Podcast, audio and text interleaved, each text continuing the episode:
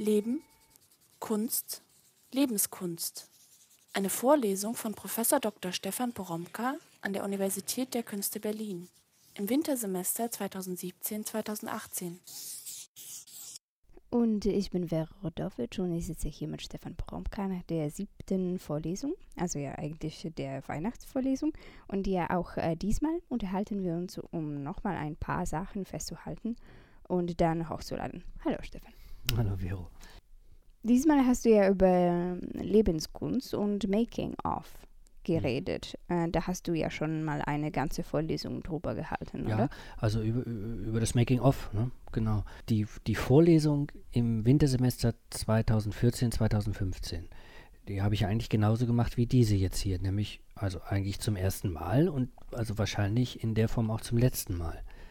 Also einfach, weil ich ja zusehe, dass ich äh, für mich so die Sachen weiterentwickle ja, und mich neuen Themen zuwende. Ähm, zugleich ist es natürlich so, dass das Nachdenken über ein Thema äh, mit einer Vorlesung ja gar nicht aufhört. Es, geht ja weiter. Also eigentlich müsste ich sagen, äh, also ich nehme die Themen immer mit in die nächste Vorlesung. Aber weil ich die Vorlesung vorher gemacht habe, bin ich natürlich ein ganzes Stück weitergekommen, ja. Also äh, selbst wenn ich wieder drüber spreche, ist es eben was anderes, ne? Es ist was Späteres, es ist was, ähm, was Erweitertes. Und das heißt, wenn du jetzt über Making-of sprichst und es mit der Frage der Lebenskunst äh, tust, ist es was anderes? Ja, äh, und ich würde sagen, ich sehe jetzt Sachen, die ich klar vor zwei Jahren nicht gesehen habe. Das ist ja übrigens auch das Eigenartige, ne? dass, man, dass, man, dass man sieht, dass es mit den Sachen weitergeht und auch mit einem selbst. Das ist ja wie so ein Gradmesser, ja, also für Veränderung. Äh, man muss das ja unbedingt produktiv nehmen, denn sonst könnte man sich gar nicht hinstellen und dürfte überhaupt nichts sagen, ja. Äh, man müsste immer zwei Jahre warten, ja, äh, bis man noch mehr weiß und noch mehr weiß. Und selbst dann nicht, denn zwei Jahre später ist man dann ja doch wieder weiter. Ja, ja, richtig. Also wer so drauf ist, also wer so denkt, blockiert natürlich und kommt überhaupt nicht vom Fleck. Deshalb ist es ja so wichtig, also die Sachen, die man macht, auch für sich selbst als so als notwendige Zwischenzustände zu verstehen. Ja, die, also die man machen muss, damit man dann weiteres machen kann womit wir ja beim Thema sind. Mhm. Eigentlich ist es ja das, äh, worum es in der Vorlesung geht, wenn es um Lebenskunst geht. Äh, du hast ja von Essay, Notizskizze, Entwurf und Selbstporträt ähm, immer so gesprochen, dass es Zwischenstände mhm. markiert nie endgültiges markiert, sondern immer schon aufs nächste weist. Mhm. Und ich, ich, hatte ja gesagt, dass in der Moderne tatsächlich Ideen damit verknüpft sind, den Menschen selbst als Notiz oder als Skizze oder als Entwurf zu verstehen. Und das ist, wenn ich mich richtig erinnere, von vor allem dadurch, dass das Notieren auf den Notierenden zurückwirkt. Mhm. Der Entwurf auf den Entwerfenden. Ja. Mhm. Das Selbstporträt auf den Porträtierenden. Ja, ja, also äh, darüber haben wir beim letzten Mal gesprochen und ich habe es heute nochmal mitgenommen, ja. Äh, schon beim letzten Mal meinte ich, also dass das mit dem Selbstporträt, also kulturhistorisch, wirklich was ganz Großes passiert. Also wie, wie so eine tektonische Verschiebung ja, in Gang gesetzt wird. Äh, es taucht nämlich in der Praxis der Künstler als etwas auf, das ja mehrmals gemacht wird. Also äh, es werden über die Zeit hinweg mehrere Selbstporträts gemacht, zum Teil nur schnell skizziert, zum Teil ausgearbeitet und dadurch entsteht eigentlich so eine äh, Chronik des eigenen Gesichts, ja, der eigenen Physiognomie. Und das führt natürlich dazu, dass hm, jedes Bild nur noch einen Zwischenzustand fixiert. Man sieht diesmal wieder anders aus. Und das nächste Mal dann wieder. Und wieder. Das hast du ja den Daumenkino-Effekt genannt, ne? Also äh, äh, Sloterdijk würde sagen, es ist, der, das ist der Drift von einem performativen Zustand zum nächsten, der hier entsteht. Und dieser Drift ist das Leben. Also das eigene Leben. Also das, Auto, das Autoporträt organisiert die Idee von dem, wer man ist, wenn man lebt. Und es zeigt rückblickend an, wie man wird, was mhm. man ist. Und es weist vorausblickend darauf hin, dass man auch anders wird. Ja, dass man auch anders wird, genau. Also es entsteht ein Bewusstsein der eigenen Identität, allerdings so prozessual, dass klar ist, man hat sich gar nicht. Ja, man hat die Identität gar nicht. Also man muss sich immer wieder zeichnen. Wobei, das war ja dein wichtiger Hinweis, dass jedes Selbstporträt nicht einfach eine Dokumentation ist, sondern auf den Dokumentierenden zurückwirkt. Ja, ja. Äh, und dadurch bildet man eben nicht bloß Veränderungen ab, sondern Veränderungen werden in Gang gesetzt, ja. Also der Selbstentwurf durch das Selbstporträt ist ästhetische Praxis. Also ästhetische Praxis in dem Sinn, also dass hier nicht nur ein Bild hergestellt wird, sondern die Idee von Leben. Ne? Lebenskunst also, genau.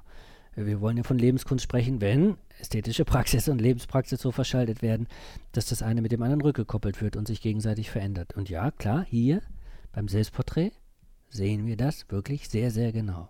Das war der Punkt, an dem du vom Making-of gesprochen hast. Mhm. Äh, Du hast die Selbstbildnisse von Rembrandt nochmal nebeneinander gestellt und gesagt Making of ja, Making of, Rembrandt. mhm. Und du hast die Bilder von Frida Kahlo nebeneinander gestellt und gesagt Making of Frida Ja, und ich Kahlo. habe ich hab euch, äh, genau, ich habe auch die Bilder von Cindy Sherman nochmal nebeneinander gestellt, ne? gesagt Making of Cindy Sherman. und ja, dasselbe bei Montagne Essay, Mhm. die du als Making of, of Montagne bezeichnet hast. Genau. Und das Making of muss man jetzt eben immer doppelt lesen, das ist ganz wichtig. Ne? Also wir sehen die Reihe Rembrandtscher Selbstbildnisse und sehen, wie er das geworden ist, was er ist. Also die Lebensgeschichte durch verschaltete Einzelbilder als Making of Rembrandt. Und zugleich ist das Making of für Rembrandt ja aber erst mit seinem Tod abgeschlossen, ja. Solange er also an diesem Making of weiterarbeitet, verändert er sich durch die Rückkopplung selbst, ja. Also er entwirft sich weiter. Also in dem Moment, wo die Skizze zum Selbstbildnis angefertigt wird, äh, ähm, äh, äh, da, äh, äh, wo wir es in der Reihe sehen, ja, läuft das Making of eigentlich in die einfach in die nächste Runde, ne? Ähm, Making-ofs bilden also nicht bloß ab. Making-ofs machen den, der das Making-of macht. Mhm. Ja, also auch hier gilt die Rückkopplungsformel, ne? Gilt das für alles, das wir, was wir als Making-of kennen? Ja, es gilt für alles. Also jedenfalls dann, wenn es darum geht, äh, Produktionsprozesse zu beobachten, ne? festzuhalten, zu dokumentieren äh, und zu analysieren. Weil es denn, der das Making-of macht, verändert. Und Genau, weil es den, der das Making-of macht, verändert, ja. Aber ja mehr noch, weil es ja eigentlich das, was da entsteht, auch erst mit erfindet. Mhm. Das ist ganz wichtig. Also jedes Making-of wirkt auf das, was es da erzählt, zurück. Also es ordnet, es formiert, es fügt hinzu, es zieht Schlüsse und stellt diese Schlüsse, also für die Beobachtung des nächsten Prozesses natürlich wieder zur Verfügung. Du hast ja heute ein paar Sachen gezeigt, also nicht nur Notizbücher. Du hast ein richtiges Making-of gezeigt zu Beginn, Mhm. nämlich den Film von Clouseau von 1956, in dem Picasso auf so halb durchsichtige Leinwände malt und wir dabei zu sehen, wie der Pinselstrich geführt Ja, wird. also äh, ist ja ein ganz berühmtes Making-of, ne?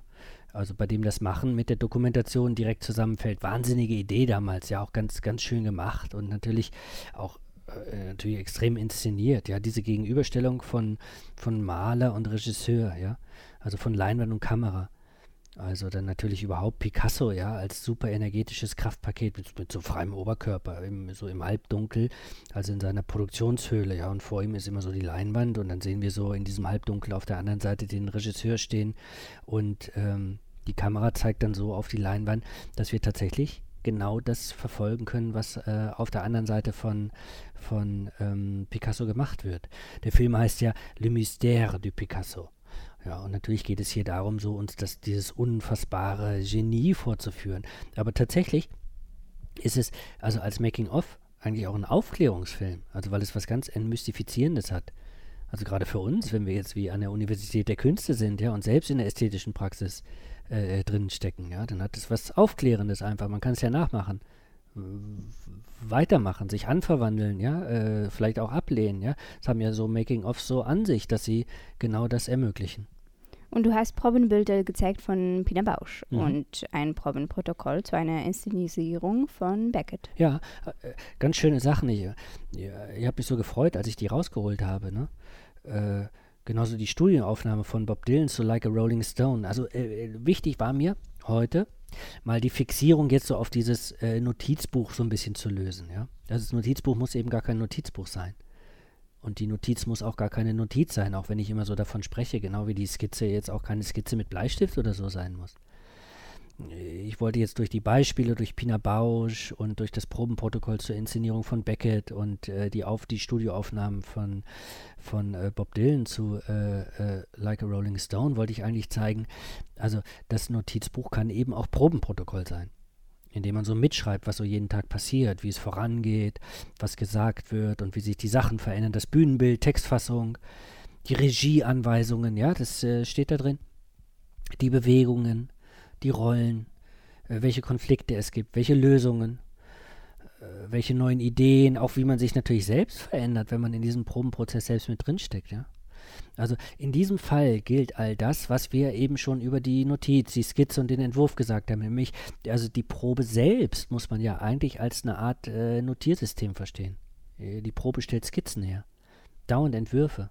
Also nichts bleibt stehen, also alles, alles ist Drift, ja, und zwar immer von einem performativen Zustand zum nächsten. Also da kriegt man es ja direkt zu spüren und ja auch direkt zu sehen. Jede gespielte Szene ist so ein Übungskristall, ja, den man sich angucken kann, der auch dann wiederholt wird und der weiterentwickelt wird, weil alles auf sich selbst zurückwirkt. Also und Probenprotokolle, äh, Probenfotos, Probennotizen, Probengespräche helfen natürlich diesen, äh, helfen dabei, diesen, diesen Prozess durch, durch Rückkopplung zu steigern genauso im Studio. Also bei, bei Bob Dylan kann man das so schön hören, ja, da, da werden eigentlich Notizen oder Skizzen gespielt. Ja, das sind Entwürfe und wieder ein Stück, ja, und die werden dann gleich rückgekoppelt und übersetzt. Äh, also hier kann man, also wenn man diese, diese, diese Bob Dylan-Takes hört, kann man der, wie der Produktivität dieser kleinen Form wirklich äh, direkt zuhören. Wie ist es aber bei Making-ofs, die inszenisiert sind oder geschönt sind? Mhm. Das gibt es ja meist auf DVDs für Kinofilme. Da ist dann das Making-of Teil der Inszenisierung, also auch nur ein Produkt. Ja, aber also, ähm, aber schau, also äh, äh grundsätzlich meine ich ja, es gibt kein Making-of, das echt echt ist. Denn alles ist ja durch diese äh, durch die Rückkopplung etwas, ja, äh, das, jetzt nicht auf Ursprüngliches zurückgreift, sondern höchstens immer so, dass man damit so arbeitet, dass was Neues entworfen wird. Das ist ja die Selbstporträteinsicht. Also es gibt das Gesicht von Rembrandt nicht vor den Selbstbildnissen. Ja? Deswegen gibt es das, was man auch macht, eigentlich nicht, nicht bevor man es nicht sagen als was äh, Gemachtes sich ähm, wieder anguckt. Ne? Deshalb muss man übrigens auch jedes äh, Making-of unbedingt sogar immer auf seine Gemachtheit hin befragen ist nicht als was, ah, das ist es jetzt, ah, das war, das war die Wirklichkeit nehmen, ja. Making-ofs sind eben selbst kleine Werke, äh, die, die keine eigentlichen Abbildungen von was Wirklichem sind. Also deshalb muss man sich bei dem, was man mit den eigenen Produktionsprozessen macht, also mit den eigenen Notizen macht und mit den eigenen Skizzen macht, mit den eigenen Aufnahmen und Entwürfen ja, ja, ja dauernd äh, Gedanken darüber machen, was man da eben macht äh, und wie man es macht und wie man es so einrichtet, dass man gut damit arbeiten kann. Also indem man etwas erzeugt, das es äh, so, so, vorher noch nicht gab. Und das dann selbst wieder wie so ein kleines Maschinchen, also selbst wiederum was anderes erzeugt, mit dem man weiterarbeiten kann. Man könnte sagen, diesmal hast du das in richtige Anweisungen für die Lebenskunst übersetzt, oder? Mhm. Also du hast das Ganze nochmal auf Foucault bezogen. Mhm. Der hat sein eigenes Lebenskunstkonzept ja um diese Figur herum entwickelt, dass uns das Selbst, das eigene Ich, ähm, gar nicht vorgegeben ist mhm. und wir es nicht freilegen können, sondern es entwickeln müssen, entwerfen mhm. müssen. Mhm. Wir müssen, ähm, hast du ihn zitiert, uns als Kunstwerke verstehen. Ja und uns auch so an uns arbeiten. Mhm, mh. Also genaueres zu Foucault äh, hebe ich mir ja für später nochmal auf. Ne? Also äh, äh, Foucault ist für das Lebenskonzept, also auch von dem ich äh, hier spreche, ja ganz, ganz, ähm, ganz wichtig. Aber dazu dann äh, äh später nochmal, ne? Äh, bei, in den nächsten Vorlesungen. Ähm, aber tatsächlich habe ich im Anschluss an dieses Zitat, auf das du jetzt verwiesen hast, gesagt, also wenn Foucault meint, dass wir uns als Kunstwerke verstehen müssen, und uns auch so wie Kunstwerke entwerfen müssen und uns als, äh, also an, äh, äh, wie an Kunstwerken an uns arbeiten müssen. Äh, was für ein Kunstwerk meint er denn dann eigentlich? Also was für Kunst meint er? Und was für ein Werk eigentlich, ja? Und was für eine Arbeit? Also, das ist so allgemein gesprochen, aber er hat ne, ne, natürlich was ganz Konkretes im Blick. Und aus all dem, also was ich jetzt bisher in der Vorlesung entwickelt habe und was wir hier eigentlich so wiederholen. Du merkst ja auch, also auch diese Gespräche, auch in der Vorlesung, das sind so Wiederholungsfiguren eigentlich, ja, die das immer ein Stück weiterschieben oder ein bisschen, bisschen, bisschen komplexer machen. Also vor allem für, äh, vor diesem Hintergrund von dem, was ich jetzt in der Vorlesung gesagt habe, lässt sich das jetzt genauer fassen. Also was für, ein, was für ein Kunstwerk könnte Foucault meinen, an dem wir arbeiten sollen? Und was für eine Arbeit ist das? Ja, was für ein Werk soll das sein? Und meine Antwort wäre jetzt, es muss ein Making-of-Werk sein. Also das entsteht und weiter entsteht und das durch Rückkopplung mit der eigenen Entwicklung entsteht. Du hast die Frage gestellt, was es denn heißt, ein Making-of-Leben zu führen. Ja, genau, vor dem Hintergrund von äh, äh diesem Zitat äh, äh, von Foucault und ne, im Hinblick auf die Frage, was er denn jetzt nun genau damit meinen könnte, ist das meine, meine, meine Frage gewesen. Was heißt es denn dann, jetzt ein Making-of-Leben zu führen? Und du hast sechs Punkte genannt. Mhm. Äh, das erste war, man muss autobiografisch leben. Ja, klar, richtig. Ne? Das sind alles jetzt nur Ableitungen. Ne? Also, äh, das ist nur der Schluss aus dem, was ich jetzt bisher gezeigt habe. Auto, äh, denn autobiografisch leben heißt, äh, man muss das Leben als Werk verstehen, ja, das sich aus unterschiedlichen Stücken zusammensetzt, die äh, miteinander verschaltet werden. Also autobiografisch zu leben heißt in dem Sinn dann immer sich, so, sich, so, eine, sich so eine Erzählordnung, ja, oder Darstellungsordnung zu erfinden und mit ihr weiterzuarbeiten. Also mit sich selbst rückzukoppeln, ja, um sich weiterzuentwerfen. Das zweite war dann äh, dementsprechend. Man muss entwerfend leben. Ja, also äh, anders geht es ja nicht, ja. Äh, also sonst glaubt man, dass man irgendwas Inneres, äh, Bestehendes oder was, wie, was Eigentliches oder Richtiges freilegt, ja. Und wenn man es dann hat oder, ähm, oder meint, man hat es dann, dann ist Schluss. Das ist ja die falsche Idee. Dieses Eigentliche, ja, von dem ja manche so träumen, dass sie es wie in sich finden, ja, oder wie der eigentliche Kern, an den sie rankommen ist ja eigentlich auch nichts anderes als ein ästhetischer Entwurfseffekt, ja, mit dem man also nicht anders kann, als weiterzuarbeiten, es sei denn, es macht so puff und dann ist alles vorbei. Und als drittes hast du genannt, prozessual zu leben. Ja, also äh, das klingt jetzt natürlich ein bisschen nach Ratgeber, ne? Oder also, naja, also äh, ich ziehe es mal wieder ein bisschen auf das zurück äh, oder ersetze es durch das, was wir von Sloterdijk mitgenommen haben. Und ich nenne es mal lieber Drift. Klingt schöner, ne? Also prozessual leben heißt, äh, man muss den Drift organisieren. Also ein Making-of-Leben zu führen, äh, heißt, den Drift zu organisieren. Das heißt ja, die, die, die Idee von einem Entwicklungsprozess äh, in Gang zu setzen und sich mitziehen zu lassen, ja, und gleichzeitig auf ihn einzuwirken. Also besser, also man soll den Drift von einem performativen Zustand zum nächsten herstellen und das heißt, diese Prozesse in Gang setzen und in Gang halten. Äh, und dann, äh, wer ein Making-of-Leben führt, musst du gleich die Momente der, des Prozesses fixieren. Ja, äh, klar. Also man muss sie festhalten, fixieren, notieren, äh, protokollieren, äh, aufnehmen. Das ist ja der Witz, ja. Also ohne dauernde Selbstporträts äh, kommt man bei der Selbstbesichtigung ja nicht voran. Man braucht die Übungskristalle, ne? Man braucht die Momentaufnahmen die dann aber immer schon ästhetische Momente sind, klar. Ja, die sind auch nicht mehr echt. Also das, nichts ist mehr echt, wenn man erstmal in diesen Making-of-Prozessen drinsteckt. Ne? Und fünftes Gebot für die Making-of-Existenz, äh, diese Momente oder Übungskristalle verschalten. Ja, das wäre dann etwa das Notizbuch. Das wäre das Probenprotokoll. Das wäre der Making-of-Film. Äh, oder es wäre der Zettelkasten es wären die Gespräche, also wie das hier, ja, Audioaufnahmen, die man macht, um die sich wieder anzuhören. Und schließlich das Sechste, ähm, diese Verschaltungen soll man sichtbar machen. Ja, also äh, erstmal natürlich für sich sichtbar machen, aber wahlweise auch für andere. Es geht ja also jetzt nicht darum, äh, äh, das alles sofort wie zu publizieren, ne? Und wie, keine Ahnung, auf Blogs zu setzen oder bei Twitter rauszuhauen oder so. Kann man natürlich machen. Also wenn einem das hilft. Aber man muss genau gucken, wie man, wie man, ähm, ähm, wie man dabei ähm, äh, damit umgeht. Es gilt ja sowieso immer schon, dass man so mitbedenken muss, dass man selbst schon der andere ist oder die andere. Also wie gesagt, wenn ich meine alten Making-of-Sachen wieder anschaue, also die alte Vorlesung wieder anschaue oder wieder zuhöre, dann bin ich ja ein anderer, ja, äh, und höre anderes äh, und arbeite das auch anders weiter. Ne? Würdest du eigentlich sagen, dass wir hier an der Universität der Künste zu Making-of Existenzen werden? Ja, also wohl oder übel. Das ist also äh, übel natürlich, weil es, äh, weil es auch eine Last sein kann, ja, weil man dauernd in diesen Prozessen drin ist und äh, vielleicht auch merkt, so, ah, man macht nichts richtig fertig, ja. Also, ähm, aber eigentlich natürlich auch wohl, ne? Also mehr wohl als übel, ja, denn diese Making-of-Orientierung ist ja äh, also die Grundbedingung dafür weiterzukommen. Und zwar dadurch, dass man, äh, äh, dass man einen Prozess in Gang setzt, ja, und ihn beobachtet und äh, die weiteren Prozesse dann mit dieser Beobachtung rückkoppelt.